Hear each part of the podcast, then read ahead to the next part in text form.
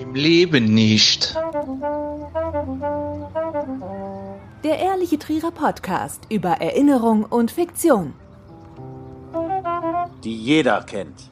Präsentiert vom Walderdorfs in Trier. Herzlich willkommen zu Folge 27 des Ehrlichen Trierer Podcasts. Es geht heute um Erfolgsgeheimnisse und dazu stelle ich kurz unseren heutigen Gast vor. 1968 in der Eifel geboren, polnische Wurzeln, einer Brauereifamilie entstammen, studierter Wirtschaftsgeograf und Betriebswirt, zeitweise tätig als Unternehmensberater, dann Übernahme eines historischen Weinguts an der Saar, Winzer des Jahres 2012. Inzwischen gedeihen seine Reben auf 85 Hektar Steillage. Das reicht für 600.000 Flaschen Qualitätswein pro Jahr. Herzlich willkommen, Roman Niewodniczynski. Ich grüße dich. Danke, schön, dass mein Name deutlich ausgesprochen wird. Ich neige zum Schnellsprechen, werde mich bemühen, in diesem Gespräch ein bisschen langsamer zu sprechen, weil selbst ich schaffe es, meinen eigenen Namen nicht so deutlich auszusprechen. Vielen Dank, dass ich den mal so klar und deutlich höre. Wie wichtig ist es dir, erfolgreich zu sein? Ist es dein eigener Ansporn oder hast du da vielleicht auch einen gewissen Disziplinendruck vererbt bekommen? Naja, also ich glaube, wir alle sind ja die Opfer unserer Gene und unserer Prägung von zu Hause aus. Und ich komme schon aus der Familie, in der Erfolg vorgegeben wird oder erwartet wird es gab mal irgendeinen Journalist, der schrieb mal, Scheitern ist nicht vorgesehen. Das ist, ist schon richtig. Also Scheitern ist ja in unserer Gesellschaft ohnehin nicht vorgesehen. Und was schade ist eigentlich, weil Scheitern kann auch sehr spannend sein. Aber in meiner Familie ist halt Scheitern nicht angesagt. Und ich bin, ab das trage tief in mir drin, dass man sich anstrengt, bemüht, alles gibt, um für sich, aber vor allem auch für eine Gemeinschaft äh, etwas erreichen und für seine Nachkommen zu schaffen, etwas Bleibendes zu schaffen, was in vielerlei Hinsicht etwas Wertvolles darstellt. Das Gute und äh, Schöne ist mit Sicherheit etwas, was mich antreibt. Du entstammst einer Brauereifamilie. Deine Familie ist wissenschaftlich, kulturell und auch vom Geschäftssinn her sehr gut aufgestellt. Gibt es Momente in deiner Kindheit und Jugend, die dich besonders geprägt haben? Naja, als mein Vater mir sagte, dass ihm eher eine Palme aus dem Arm wachse, als dass ich mein Abitur schaffen würde, war mit Sicherheit ein prägender Moment. Oder der Moment, in dem mein Vater, ich kam bei den Schwimmmeisterschaften rheinland-pfalz äh, und war nur Zweiter und in dem er mich mit großem, ähm, ja, mit sehr abfällig behandelt hat, äh, weil er äh, sich fragte, wie sich jemand etwas darauf einbilden kann, nur den zweiten Platz zu machen. Das sind mit Sicherheit prägende Momente in meiner Kindheit, aber ich bin meinen Eltern sehr dankbar. Ich habe äh, Werte vorgelebt bekommen und Unternehmertum vorgelebt bekommen und ähm, glaube ich auch durch meine polnischen, halb polnischen Wurzeln auch viele äh, Fähigkeiten vermittelt bekommen, die mir heute in meiner Arbeit sehr dienen. Und ich würde mal sagen, eine gewisse Allplatzfähigkeit äh, ist etwas, was im Weinbau ohnehin von Vorteil ist. Und Bodenständigkeit ist etwas, was ich sehr schätze. Was ist das Polnische, was du jetzt bei dir feststellst? Ja, also haben, Polen sind ja doch slawisch, ist ja generell sehr viel emotionaler, auch zum Überschwang neigen, äh, auch eine gewisse Übertreibung auch leider hin und wieder hinzulegen, die Dinge auch mit einer gewissen Liebe zu betrachten. Wir Deutschland sind ja doch ein sehr nüchtern, wir Preußen sind ja doch auch sehr, sehr nüchtern, und Disziplin ist etwas, was mal in unseren Tugenden sehr stark war. Ich weiß nicht, ob es heute auch der Fall ist. Aber das Polnische ist eben äh, doch äh, sehr auch eine gewisse ganzheitliche Betrachtung auf äh, die Dinge und die Schönheit des Augenblicks zu wertschätzen und dann aber die Emotionen auch zu zeigen, die man hat. Und, und ich habe gerade einen Beruf, der mich mit irgendwelcher Freude erfüllt, jeden Tag etwas wachsen zu sehen, mit Weinbanken zu arbeiten, mit Menschen zu arbeiten, die zum Teil äh, einfach, jetzt gerade in diesem Moment regnet es draußen und, und die jetzt gerade in diesem Augenblick leider draußen im Stallang stehen müssen und dort viel leisten. Das ähm, nimmt mich halt mit und das ist mit Sicherheit auch ein Bestandteil einer slawischen Mentalität, äh, dass man doch dann auch äh, Gefühle auch, auch mal artikuliert. Du bist irgendwann ausgeschert vom Bier zum Wein. Wie kam das? Ach, das war eigentlich ganz, ganz klassisch. Meine beiden Brüder waren sehr früh vorgesehen in der äh, Firmenhierarchie, machen beide einen tollen Job in dem Unternehmen bei uns in der Eifel. Und es war sehr früh klar, dass ich dann als dritter, äh, später geborener äh, langes Sorgenkind in der Familie eben äh, eher einen anderen Weg gehe und habe halt meinen eigenen Weg gesucht und bin sehr glücklich und sehr dankbar, dass ich auch dank des Fleißes und der Sparsamkeit meine Vorfahren meine eigene Biografie schreiben darf. Da wache ich jeden Morgen auf und jeden Abend gehe ich ins Bett mit dem Gedanken, dass ich dafür sehr dankbar bin, dass es mir das eben Sicherheit gibt, gerade in diesen doch dunklen Zeiten, in die wir jetzt gerade erleben müssen und ähm, bin da unvorstellbar froh und dankbar, dass ich immer ein warmes Bettchen habe, das mich sichert, absichert, während in diesem Moment viele Leute ihre Firmen verlieren. Da denke ich gerade in diesen schwierigen Zeiten sehr intensiv drüber nach. Das ist etwas ganz Wichtiges, ja. Ich stelle es mir auch sehr schwierig vor, gewissermaßen als Neuankömmling in einer Branche Fuß zu fassen, deren Mitglieder ihr Wissen über Generationen weitervererben. 2012 wurdest du zum Winzer des Jahres gekürt. Hattest du da einen Mentor oder hast du dir dein gesamtes Wissen und dein Verständnis in Gänze selber beigebracht? Ich habe ja BBL und Wirtschaftsgeografie und auch VBL Sustainable Development, also Nachhaltigkeitsstrategien gelernt in der Uni. Habe mich vorher sehr intensiv mit Kapitalanlagen beschäftigt, als Student ähm, schon an der Börse gezockt. Habe also sehr viele, sehr umfassende Fragen auch der Ökologie sehr schon früh an der Uni äh, intensiv kennengelernt. Mentoren, in dem Sinne gab es eine Menge. Es gab einen Professor Jetzold, der mich weintechnisch an die geografischen Aspekte des Weins herangeführt hat. Professor Spehl an der Uni Trier war lange Zeit ein brillanter Professor für Nachhaltigkeit in einer Zeit, in der noch kein Politiker das in den Sonntagsreden verwenden konnte, was nicht kannte. Und dann gab es natürlich meinen Großvater Theo Simon, der an den großen Feiertagen immer einen Mosewein trank und der mir die Wertigkeit von Mosewein nahegebracht hat in der Zeit, in der Mosewein eher als süß, sauer und billig in den Köpfen vieler äh, deutscher Konsumenten wahrgenommen wurde, dann viele Kollegen, die ich sehr bewundere. Ich habe immer noch den alten Egon Müller vor Augen, der mich auf eine gewisse Art auch mitgeprägt hat, durch die Proben, die ich bei ihm erleben durfte. Dieses ähm, schon aristokratische, dieses äh, Edle, das auch den großen Wein ausmacht, in, in seiner Persönlichkeit auch transportierend. Viele Kollegen, die ich sehr bewundere, Rainer Löwenstein, der in der Terrassenmosel einfach wegweisend auch für meine Arbeit gearbeitet hat ähm, und viele andere Kollegen, das heißt auch Karl von Schubert, also auch viele Kollegen hier in der Mosel, die ich sehr schätze und äh, die mich in meiner Arbeit dann durchaus geprägt haben, neben eine Menge Starwinzer aus Kalifornien, aus Oregon, Washington State, aus äh, da hat mich an Jim Glendennon, äh, der hat mich wahnsinnig beeindruckt. Äh, auf meinen Reisen in Australien, an Tom Scott oder in, in Adelaide Hills sind schon sehr viele Mentoren. Also viele, die, die mir geholfen haben, dorthin zu kommen, wo wir heute stehen. Dann sprichwörtlich die Reise aus der Eifel an die Saar. Erinnerst dich an goldene Zeiten des Saarweins, findest ein Weingut, das seine besten Jahre zu Beginn des 20. Jahrhunderts hatte. Was hat dich da herausgefordert? Was war der Reiz, dass du letztlich auch volles Risiko gegangen bist und investiert hast? Ja gut, gerade dieser Konflikt das ist ja das Spannende. Ähm, ich habe studiert in Trier in einer Zeit, in der der Moselwein am Boden war, habe aber gleichzeitig Dokumente gefunden, die mir auch aufzeigten, dass eben auch gerade von Volksum ein Weingut in Jenassar mal in der Kaiserzeit, äh, also um 1900, eben eines der Luxusgüter auf dieser Welt war. Etwas, was vielen Menschen nicht bewusst ist, dass, dass Moselweine und eben auch von Volksum dieses Haus hier Weine geliefert hat um 1900, die zur absoluten die die, die Elite der Welt beliefert haben. Ich habe ja hier Originaldokumente liegen aus dem Ritz-Carlton New York, aus dem Ritz Paris, aus dem Grand Hotel Königsberg, aus äh, Luxushotels in Deutschland, dem Adlon, dem, dem Vier-Jahreszeiten oder in Berlin, in denen von Volks Marke war, die äh, oft das Mehrfache von einem Luxuswein aus Frankreich kostete. Dann reden wir heute nach heutiger Kaufkraft von Preisen von vielen, vielen hundert Euro. Preise, die hier eigentlich ausschließlich von einem Egon Müller, meinem Kumpel und Nachbarn hier in Wilding erreicht werden. Und das sah ich in diesen Dokumenten, das hat mich enorm gereizt. Auf der anderen Seite haben wir bei, wenn du von Herausforderungen sprichst, natürlich hier die höchsten Produktionskosten weltweit. Das ist etwas, was vielen nicht bewusst ist, aber eine Flasche Mosewein herzustellen, kostete mal das drei- bis vierfache dessen, was eine Flasche in Rheinhessen oder Pfalz kostet. Und wir sind im direkten Konkurrenzumfeld.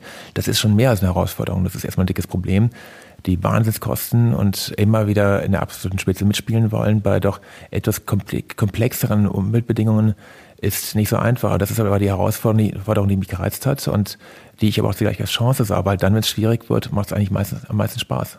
Du hast von Volkswagen 1999 übernommen. Wann war denn für dich der Moment, wo du gewusst hast, das wird wieder was ganz, ganz Großes? Das ist witzig, weil manchmal erkennt man die Chancen ja in, in komischen Momenten, aber es war ein trüber Novembertag Ende 98, welche ich mich nicht verändern. Wir sitzen ja gerade im alten Weingut im, im Herrenhaus und äh, sitzen in diesem wunderschönen Jugendstilsaal und ich, äh, da draußen kam ich und er hat mich dann mit meinem Golf 1, ein wackeliger alter Golf, bin ich, will ich nie vergessen hier, mich an den Herrn Jordan herangewagt, der damalige Eigentümer, der leider mehrfach äh, schlimm gescheitert war, obwohl er ein toller Typ war.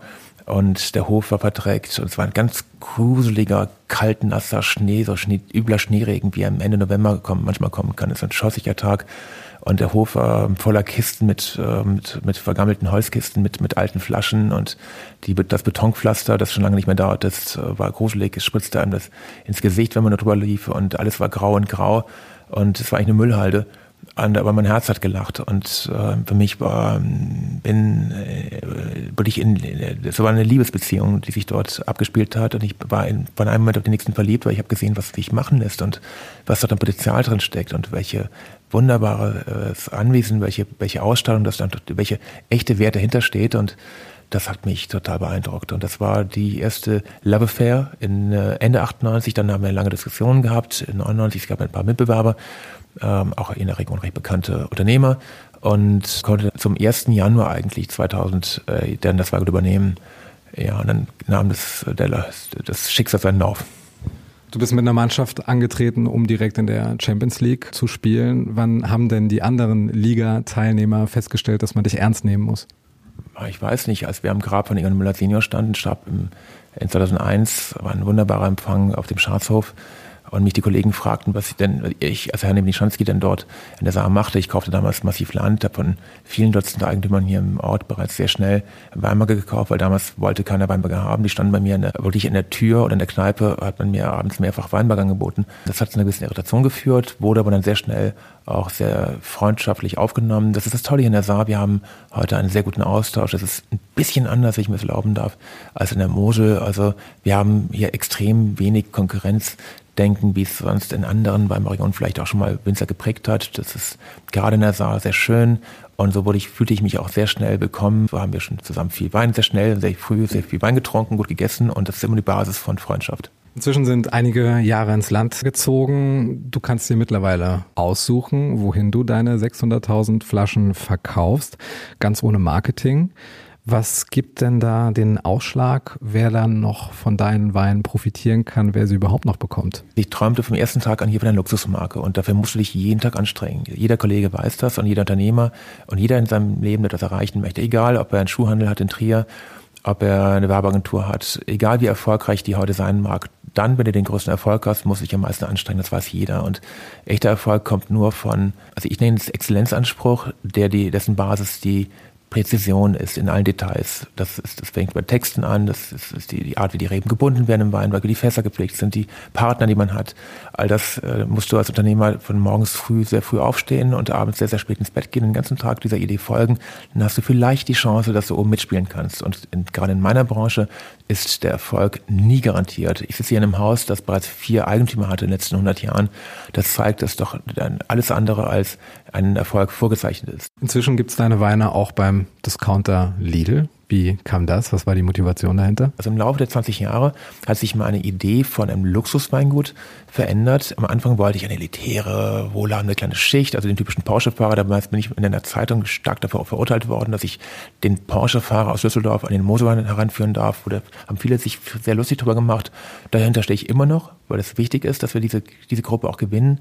Auf der anderen Seite freue ich mich aber auch, wenn äh, ein Nachbar, eine Oma aus Schoden, der Feuerwehrmann aus Augfen am Samstagnachmittag auf meiner Terrasse im Neubau ein Glas Wein eben so zum Feierabend als Sundowner genießt. Und daran angrenzend glaube ich, dass ein wirklich erfolgreiches Weingut nur dann eine Relevanz hat, wenn es in der Breite der Preissegmente vertreten ist. Natürlich haben wir Weine mit mehreren tausend Euro die Flasche. Meine Trockenminauslesungen liegen bei bis zu 4000 Euro die Flasche und die laufen auch ganz gut.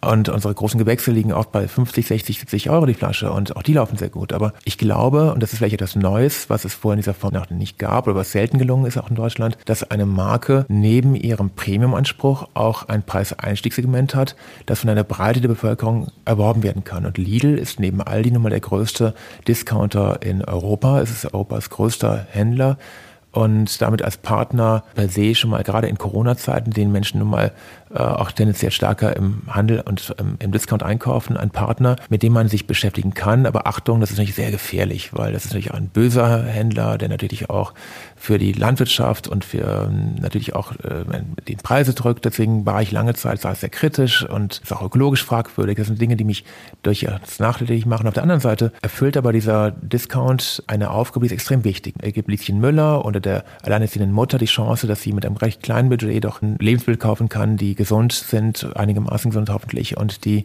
also kann wirklich Grundbedürfnisse erfüllen, die auch den kleinen Luxus darstellen. Und dazu gehört dann unser Wein.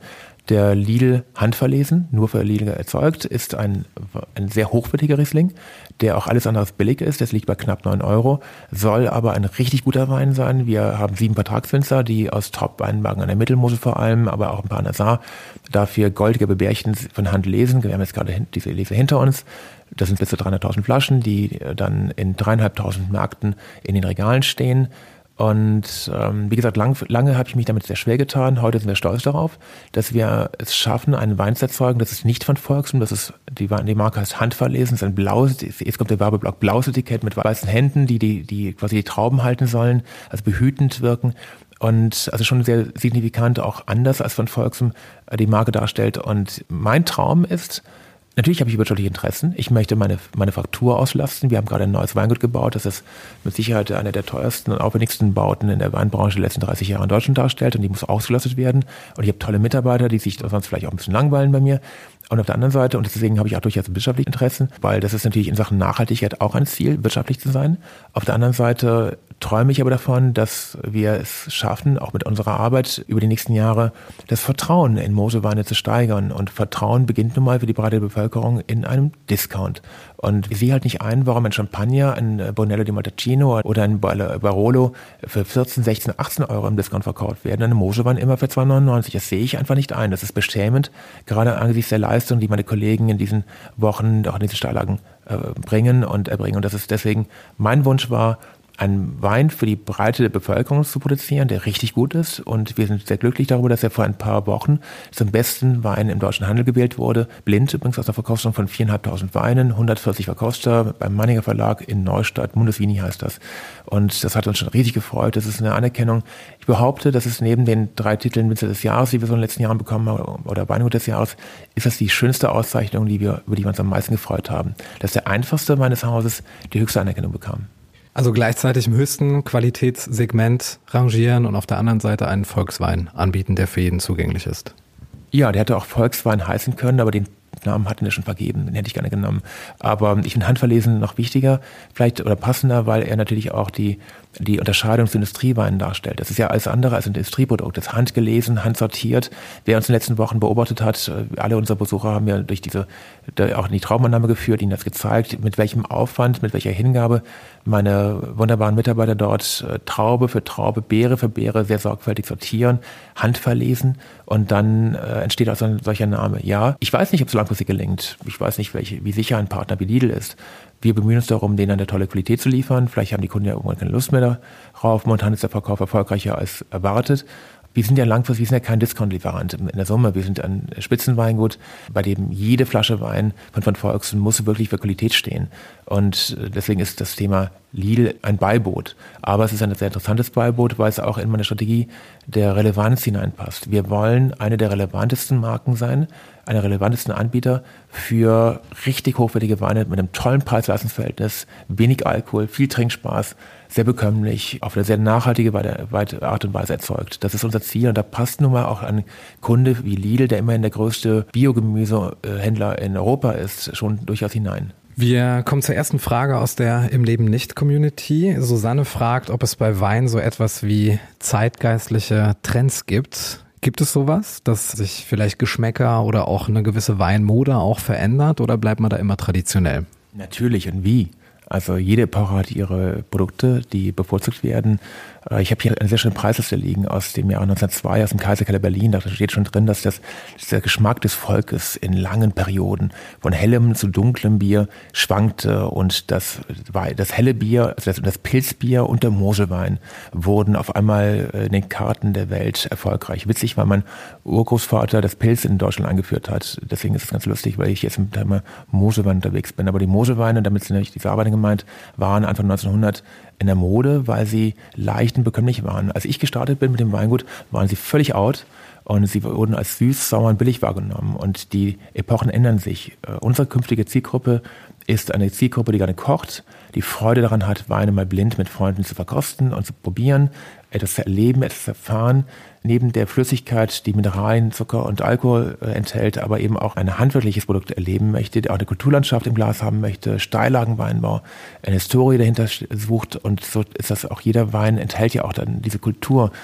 und diese Moden sind immer wieder abwechselnd. Momentan ist es eine sehr starke Mode in Richtung Grauburgunder zum Beispiel, die seit ein paar Jahren stark. Also Burgundersorten sind extrem erfolgreich. Aktuell gibt es eine, eine, Mode hin zu Rosé, aber gestern stand in der FAZ, in der immer einflussreichsten deutschen Zeitung, dass Riesling doch weiterhin bei weitem Nummer eins ist.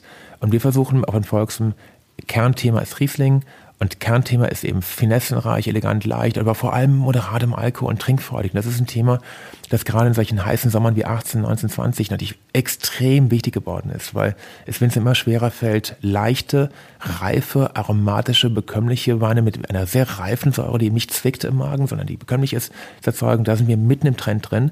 Und ich bin davon überzeugt, dass in einer Fit for Fun Zeit, in diesem Fitness-Trend, in dem äh, Functional Food ein Thema ist, in dem auf einmal Menschen sich mit der Wirkungsweise der Lebensmittel beschäftigen, zumindest die etwas klugen äh, tun das. Und da spielt mit Sicherheit ein, ein, ein Weißwein, der toll zum Essen passt und der moderat ist, sehr bekömmlich ist, sehr, sehr verträglich ist, eine ganz, ganz wichtige Rolle. Und das ist der, neben dem Klimawandel der Hauptgrund, warum ich hier in der Saar gelandet bin. Wir bleiben bei den Trends. Äh, jetzt eine eher ausgefallene Frage. Gibt es ein Cocktailrezept, das dir bekannt ist, in dem Wein eine Rolle spielt?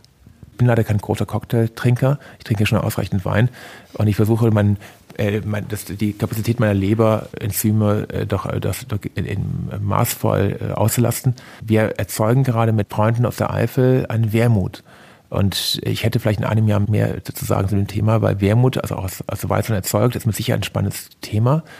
Da sind wir gerade am Feilen. Wir suchen gerade in der besten Rezeptur für einen Wermut und dann kann ich das mehr sagen, wie man ihn mixt. Beim Weißwein, ich habe nichts dagegen, wenn eine Frau im Hochsommer ihren Wein mit Eiswürfeln verdünnt, weil sie Angst vor dem Alkohol oder den Kohlenhydraten hat, die da drin sind. Und ähm, ich habe gar kein Problem damit, wenn man kreativ damit umgeht. Aber klassische Mixrezepte mit Riesling sind mir so in dieser Form nicht unbedingt bekannt. Wir kommen nochmal zu dir, zu deiner Persönlichkeit, was mir bei dir extrem auffällt. Du bist ein sehr bescheidener, höflicher, sehr eloquenter Mensch mit einem beeindruckenden Feinsinn und einem Gespür für so eine Art edellässiges Auftreten. Gleichzeitig bist du eine Person der Öffentlichkeit. Man schreibt über dich, man blickt zu dir auf, man schätzt dich, man prämiert dich. Wie bleibt man da auf dem Boden? Wie regelst du das für dich? Also ich habe die Schamesfreude. Schade, dass man das nicht, nicht zeigen kann. Das ist schon sehr ein bisschen unangenehm, was du sagst. Also mich prägt vor allem eine gewisse Unsicherheit. Ich war als Kind extrem schüchtern, bin zweimal in meinem Leben von der Schule geschmissen worden. Ich bin alles andere als ein von Selbst- oder von Hochmut oder von, ähm, wie nennt man das, äh, also die Arroganz finde ich immer sehr problematisch bei Menschen. Ähm, Überheblichkeit vielleicht. Überheblichkeit finde ich ganz furchtbar. Also Überheblichkeit ist sowas von dämlich. Jeder von uns hat Schwächen und äh, Menschen, die glauben, dass sie keine Schwächen haben, die, die die sind mir einfach nicht willkommen in meinem Leben. Wie sieht denn eigentlich dein Tagesablauf aus und welche Bedeutung hat für dich das Thema Zeit? Jetzt muss ich natürlich als Unternehmer sagen, dass ich morgens um halb sechs aufstehe und dann meine Yoga-Übungen mache, einmal um, die Sache herumrenne und dann ins Büro gehe. Tatsächlich stehe ich früh auf, wobei bei mir ist es eher sieben Uhr. Die Matte liegt immer jeden Morgen da und die Yoga-Übungen habe ich auch drauf, aber leider äh, ist dann das Fleisch oft zu schwach wie bei vielen von uns. Und dann beginne ich aber immer mit einem sehr guten Frühstück, mit der Zeitung natürlich, auch dem Trischen Volksfreund übrigens in der FAZ daneben. Beides, ich lese zuerst den TV, dann die, da brauche ich, das geht auch ein bisschen schneller als mit dem, mit der FAZ. Zwischendrin höre ich noch den Deutschlandfunk. Das sind so die Basismedien neben dann als ihre Zeitung, also der NZZ aus Zürich, die ich jeden Tag so verspeise, weil für mich ist, ist das äh, extrem spannend äh, zu sehen, wie politische Themen unserer Zeit aus verschiedenen Blickwinkeln betrachtet und interpretiert werden. Dann gehe ich in mein Büro, also das ist in der Regel von extrem vielen Meetings, Kontrollbesuchen in Weinbergen, Besprechungen mit, mit meinem Team, Kunden besuchen. Also so ein Tag ist natürlich extrem ausgefüllt und fast immer wie gestern, vorgestern, vorvorgestern und vor, vor, vorgestern endet er dann mit einem schönen Abendessen, mit sehr spannenden, gestern hatte ich einen ganz spannenden Unternehmer. Gestern hatte ich einen Unternehmer hier, einer der führenden ähm, Gründer in Deutschland, der hatte schon vier große Firmen gegründet und jetzt, jetzt betreibt er einen Flugzeugpark, er hat ein Flugzeugmuseum Museum in Bandigerode, ein ganz toller Typ.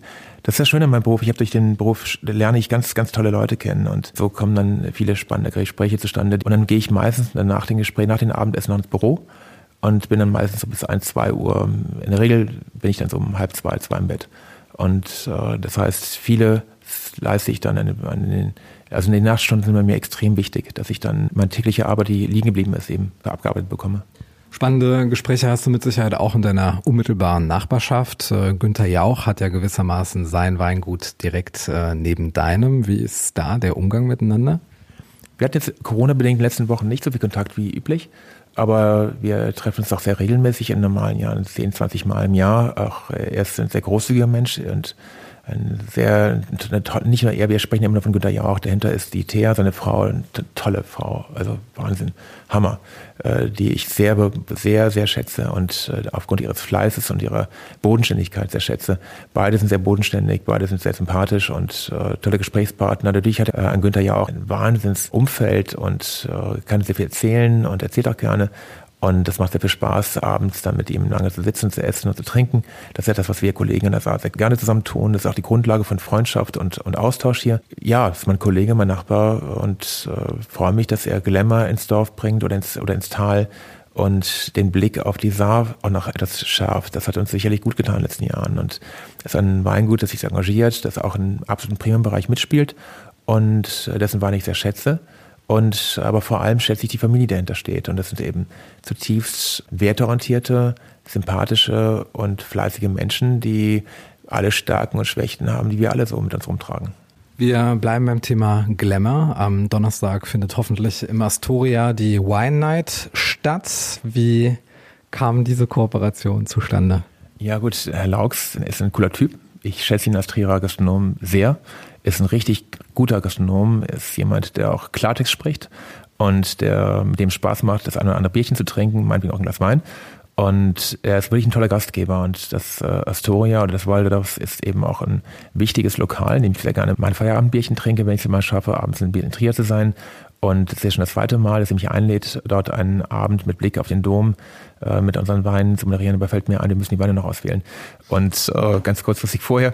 Aber ich freue mich drauf. Das ist, das ist natürlich eine kleinere Runde durch Corona, jetzt etwas überschaubar, aber die Küche ist super. Das letzte Mal vor einem Jahr war das schon ein tolles Abendessen. Es macht sehr viel Spaß. Ich habe einen generösen Gastgeber. Ich finde, bekommen die Gäste sehr viel geboten der Abend leider schon ausgebucht äh, und äh, ich freue mich sehr auf den Abend. Das ist eine tolle Gelegenheit, auch so ein bisschen die Trierer Geschichte mit einfließen zu lassen. Das ist toll und, und Trier ist ja ganz eng mit dem Wein verbunden und gerade im Schatten des Domes, wenn man dann spürt, was dort an Geschichte, der ehemalige Kaiserpalast, der dort im Blickweite ist, finde ich toll und das Gebäude ist super schön und ich finde es extrem schön, extrem gelungen.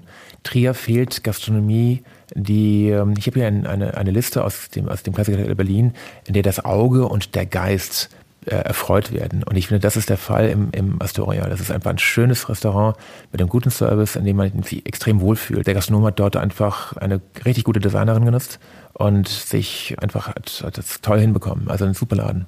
Freue mich drauf. Worauf dürfen sich die Gäste freuen bei erlesenen Weinen und leckeren Speisen? Ich neige zu sagen, langen Ausflüchte. Ich hoffe nicht, nicht so viel Geschwätz. Ich selber freue mich auf kritische Fragen und, und auf sympathische Gäste und auf einen schönen Abend. Äh, Wein hat ja immer sehr viel auch mit Genusskultur zu, zu, zu tun und ich freue mich aber darauf auf ein gutes Essen und äh, in diesen Corona-Zeiten ist man auch um jeden Abend dankbar, den man gemeinsam mit äh, netten Menschen noch verbringen darf, bevor dann in wenigen Tagen der Lockdown kommt. Wahrscheinlich kommt, davon gehe ich momentan aus.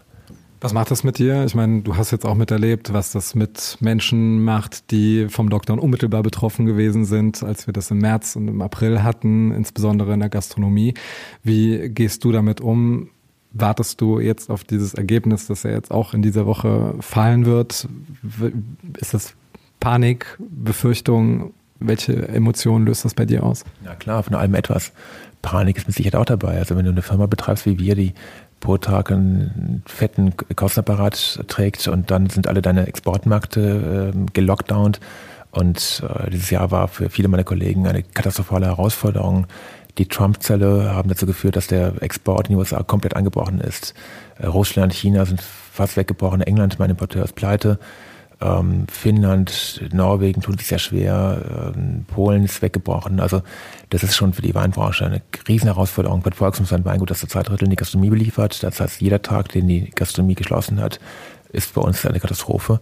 Also das ist schon also diesen Stunden bin ich dann äh, meinen Vorfahren sehr dankbar, dass sie mir die Sicherheit gegeben haben, dass ich nicht äh, Konsequenzen ziehe, die bei Winzern immer schon mal vorkommen, dass sie komplett an allem zweifeln. Ich bin davon überzeugt, dass wir das überstehen werden, weil wir dem Kunden ein tolles Produkt anbieten zu einem sehr fairen Preis-Leistungsverhältnis.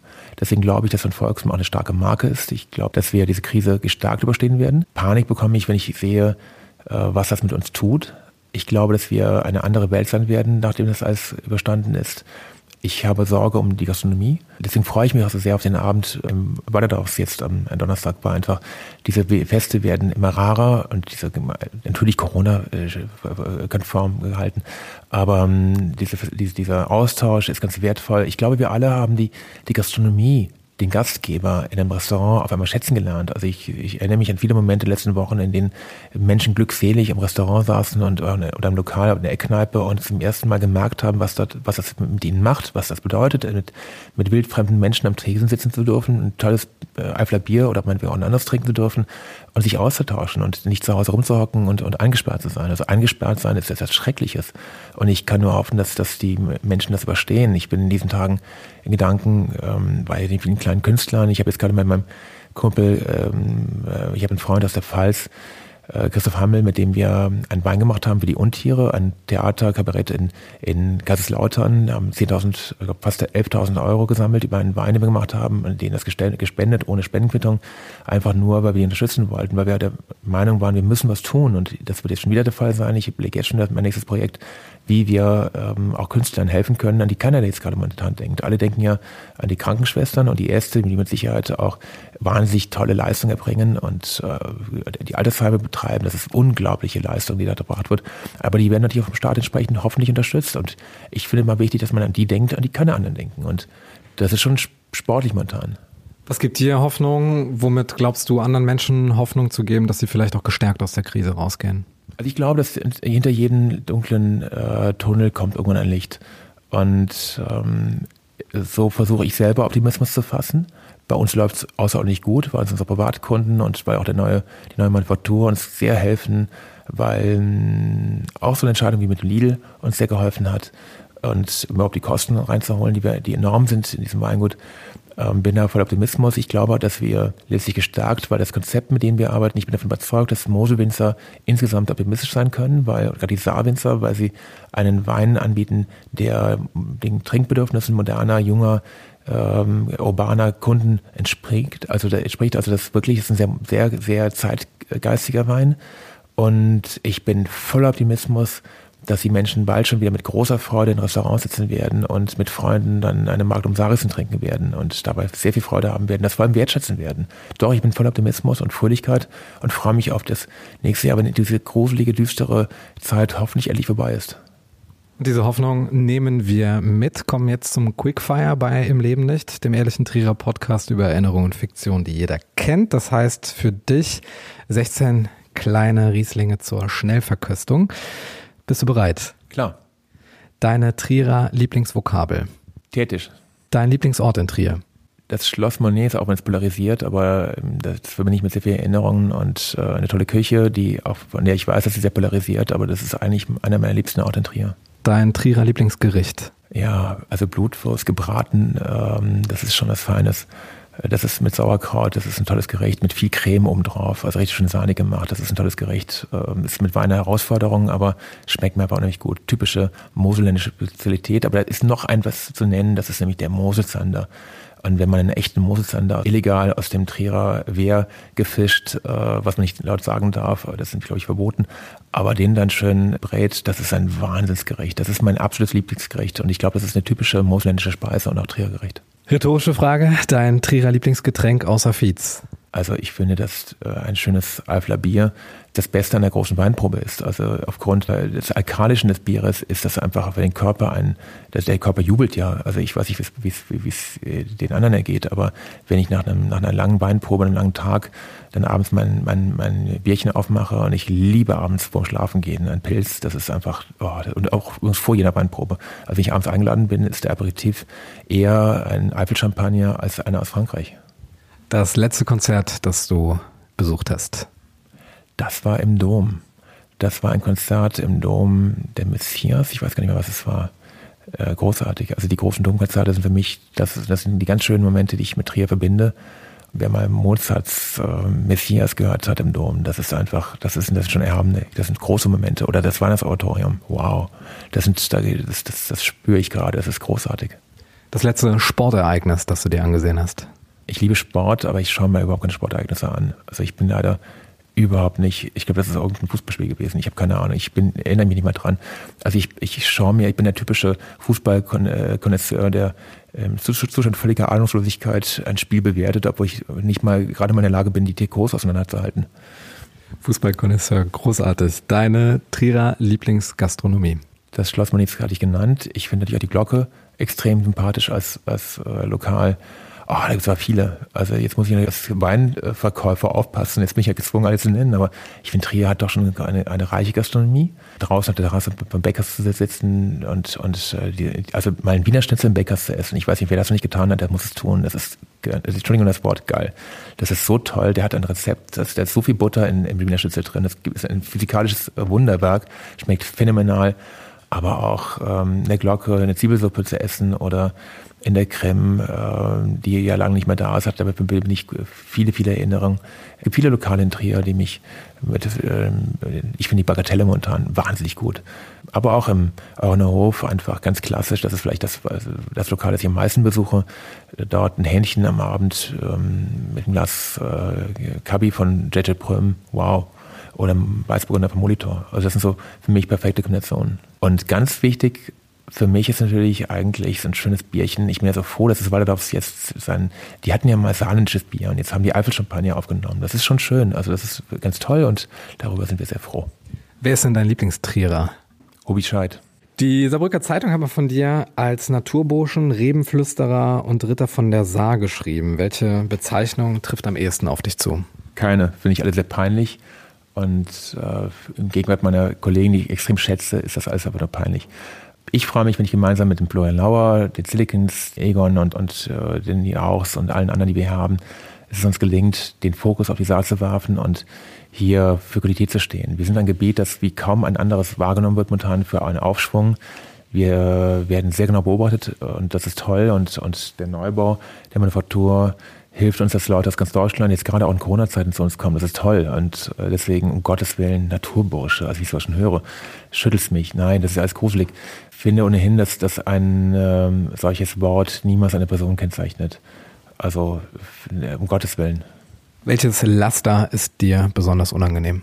dass ich sehr undeutlich spreche, zu schnell spreche, mich selber äh, kaum anhören kann in einem Podcast, finde ich unerträglich. Es gibt einen sehr schönen Spruch von den Marx Brothers, der lautet sehr lustig, das lautet, ein Verein, der einen Typen wie mich als Mitglied akzeptiert, dem will ich niemals beitreten. Von wem würdest du am liebsten ein Kompliment über deinen Wein hören? Egon Müller hat mir mal ein sehr schönes Kompliment getan, gegeben, das sehr, sehr, sehr wehgetan hat. Er sagte, er hatte meinen Schwarzwaldburger 2016 im Glas, Parkinsknopf, eine der wahrscheinlich besten Weine, die wir gemacht haben. Er schaute ihn an, schwenkte ihn, roch daran und sagte, wow, wie schön wäre dieser Wein, wenn er süß wäre. das war wehgetan, aber es kam von tief innen heraus und ich habe es als Lob wahrgenommen und mein fränkischer Kellermeister sagt, nett geschimpft ist genug gelobt und damit äh, empfand ich das Lob. Welche drei polnischen Redewendungen sollte man beherrschen, bevor man einen Urlaub in Polen antritt? Also Kurba ist natürlich äh, ein Wort, das immer passt, äh, wenn es mal nicht passt. Also wenn man die deutsche Fäkalsprache nicht verwenden möchte. Äh, ich finde Schipko unheimlich gut. Also Kurba ist scheiße. Entschuldigung, äh, das heißt, äh, ja, das fällt mir jetzt auch kein anderes Wort ein. Äh, Schipko, Schipko heißt halt, in Deutschland heißt es husch, husch, zack, zack oder schnell, schnell. Noch eine dritte?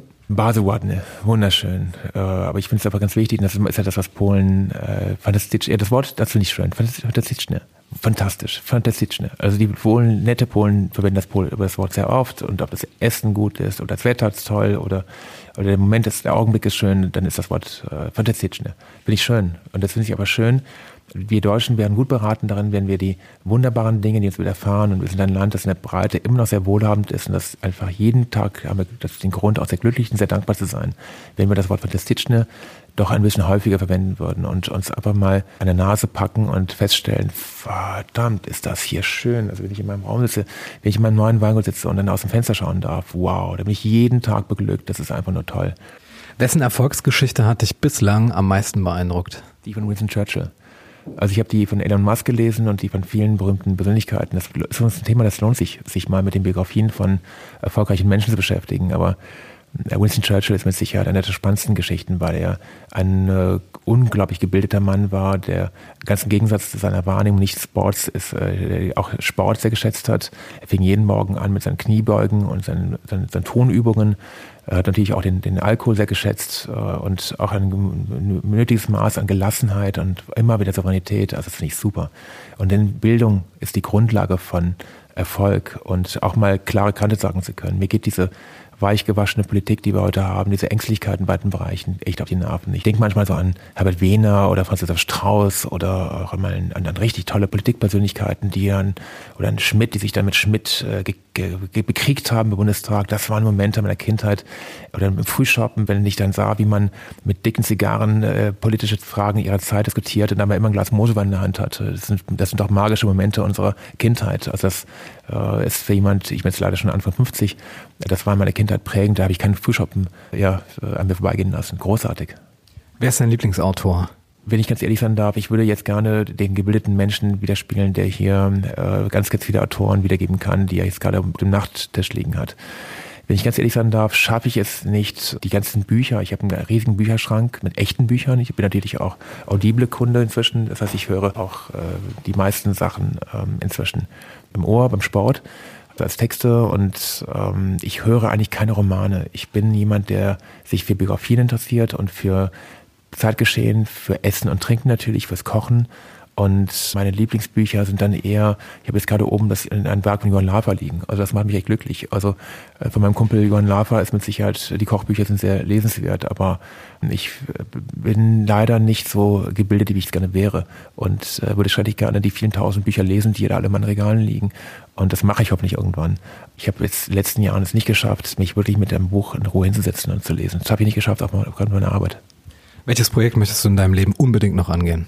Mein Traum ist, dass das Vertrauen in den Saarwein so stark ist, dass in jedem Top-Restaurant in New York ein Florian Lauer, ein, ähm, ein Wein von den Weber-Brüdern hier in der Saar oder von, äh, das ist mein Lebensziel, dass, dass wir die Anerkennung bekommen für eine tolle Leistung, dass die Weine die Wertschätzung erfahren, die sie verdienen, dass man nicht despektierlich, sondern voller Respekt und vor allem voller, voller Freude äh, über etwas spricht, was Menschen emotional anspricht ja, das ist mein Lebenstraum, dass der Saarwein, der Mosewein die Anerkennung bekommen, die sie verdienen. Und das ist das ist auf einem guten Weg momentan. Du darfst alle Plakatwände in Trier mit einem Satz versehen. Welcher wäre das? Ist es nicht wunderschön hier? Ja, und das ist ein grandioses Schlusswort für diese Folge des ehrlichen Trierer Podcasts mit Roman Niewodniczynski. Allen, die bei der Wine Night im Astoria dabei sind, wünschen wir an dieser Stelle viel Freude und Genuss. Und wer sich fernab der Veranstaltung an den Weinen von Van Volksem erfreuen möchte, dem ist das Weingut in Wildingen zu empfehlen oder aber die Weintheke vom Lidl. Roman, ich danke dir. Danke sehr, hat Spaß gemacht. Im Leben nicht. Der Ehrliche Trierer Podcast über Erinnerung und Fiktion. Die jeder kennt. Präsentiert vom Walderdorfs in Trier.